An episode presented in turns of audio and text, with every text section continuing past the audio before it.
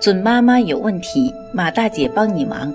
大家晚上好，我是妇产科医生马天平，大家也可以叫我产科马大姐。从事妇产科工作三十余年，一直希望能够为更多的女性朋友排忧解难。感谢大家对我一如既往的支持。让孩子健康快乐成长，相信是绝大多数妈妈的期望。对孩子脑部发育有积极作用的 DHA，也毫无悬念地受到了妈妈们的特别关注。你的孩子缺 DHA 吗？你给孩子补充 DHA 的的方法科学吗？相信这些是很多妈妈都在担心的事情。今天，马大姐就来给大家说说 DHA 的那些事儿。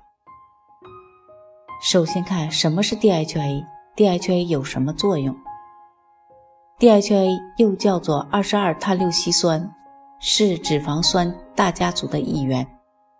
DHA 的营养状况跟妈妈、孩子的健康状况密切相关。一，对于妈妈来说，孕期摄入足充足的 DHA，能够降低早产的风险。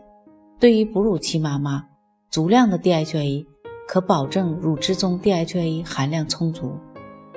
孕期和哺乳期妈妈补充 DHA 更多是为了宝宝，一部分用于胎儿和婴儿体内 DHA 的积累，因为胎儿和婴儿需要通过妈妈的营养传递，才能足够获得对脑部和眼部发育至关重要的 DHA。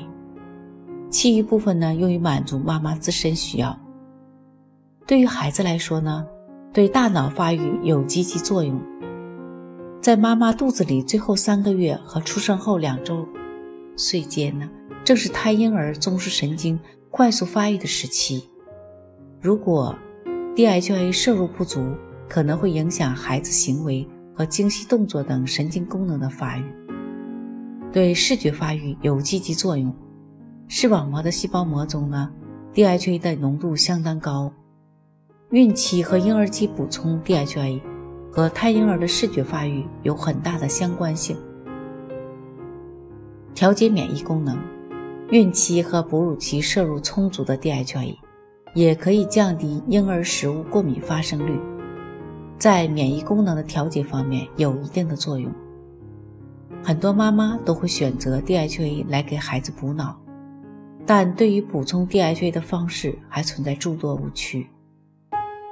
误区一：DHA 补得越多，孩子越聪明。DHA 对孩子的脑部视力发育的确是有重要的积极作用的，但 DHA 的补充并不是越多越好，应该摄入适量。那每日摄入多少合适呢？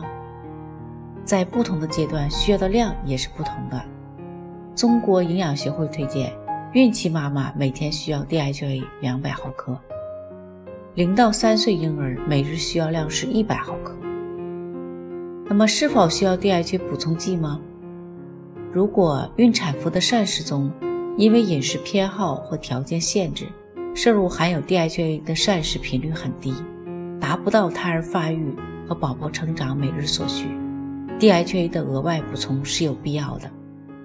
早产儿情况特殊，出生体重不同，需求量也有差别。建议在医生的指导下补充。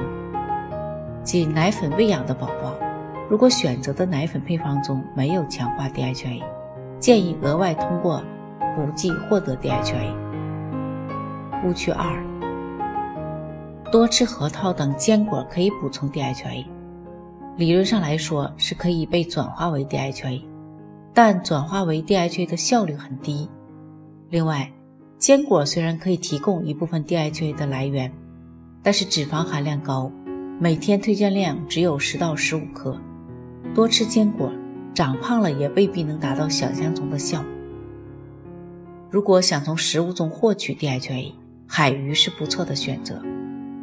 海水鱼含有的 DHA 是生物富集作用的结果。大鱼吃小鱼，小鱼吃浮游生物，浮游生物吃海藻。这样的层层积累，把海藻中的 DHA 富集到了海水鱼身上。然而，生物富集也是把双刃剑，因为有害的重金属，比如汞、铅，也会根据同样的原理富集到鱼的身体里。所以，鱼的选择有讲究，大型的鱼尽量不不选，鲨鱼、旗鱼、尖鱼、方头鱼等。更合适的鱼类选择呢，鲅鱼、鲳鱼、三文鱼、秋刀鱼、海鲈鱼等。但由于全球不同海域的污染情况不同，如果妈妈们担心海域中的重金属风险，藻油 DHA 是不错的选择。误区三：盲目选择 DHA，市售的 DHA 琳琅满目，选择太多反而不知如何下手。从海藻中提炼的 DHA 更适合只需要 DHA 的婴儿。准妈妈有问题，请找产科马大姐。那么今天的分享呢，就到这里了。如果有孕育方面的问题呢，可以加我的助理微信“妈咪助理”，拼音呢就是 M A M I Z H U L I。好，我们期待下期再会。